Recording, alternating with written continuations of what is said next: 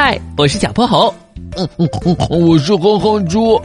想和我们做好朋友的话，别忘了关注、订阅和五星好评哦。下面故事开始啦。小泼猴妙趣百科电台，抓住微型机器人。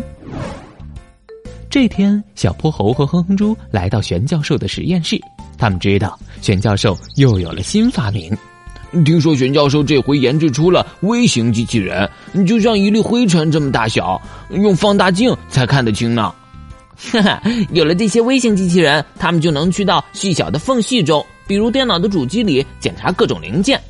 呵呵呵太有意思了！听说这些微型机器人还能飞呢，那你可要小心了，可别让它们飞进你的大鼻孔里。哼哼猪听小泼猴这么一说，一下捂住了鼻子。可他们还没进到玄教授的实验室里，就听到里面传来了巨大的动静，啪，砰！只见玄教授拿着一本大大的书，重重拍到了桌子上，转身又朝着墙上拍去，好像在打苍蝇一样。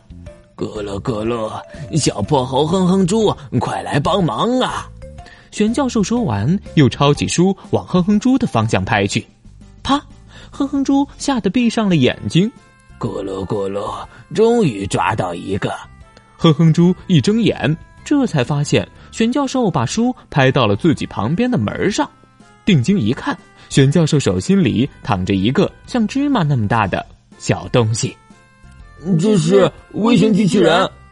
小泼猴和哼哼猪大吃一惊：玄教授为什么要把自己的新发明打坏呢？咕噜咕噜。微型机器人的程序失效了，精细动作的程序设置出了问题。现在他们已经不受控制了，整整一百个微型机器人正在我的实验室到处跑、到处飞。咕噜咕噜，必须把他们都抓起来，放在这个连接盒里，重新设置程序才行。玄教授说着，几个微型机器人又飞了过来。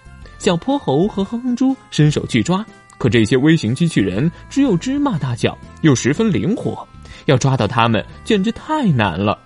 小泼猴灵机一动，有了！蜻蜓巡逻队长，我们去喊他来帮忙。你是说花园巡逻队的蜻蜓队长？他能抓住这些微型机器人？蜻蜓可是世界上拥有眼睛最多的昆虫，虽然蜻蜓看上去只有两只复眼。但它的一个复眼约包含一千到两万八千只小眼睛，所以一只蜻蜓最多有五点六万只眼睛，是一般昆虫的十倍，视力可是一级棒。而且蜻蜓眼睛的上半部分负责看远处的物体，下半部分负责看近处的物体。花园里的害虫一直都逃不过它的法眼，而这些会飞会跑的微型机器人，不就正像小虫一样吗？咕噜咕噜，没错。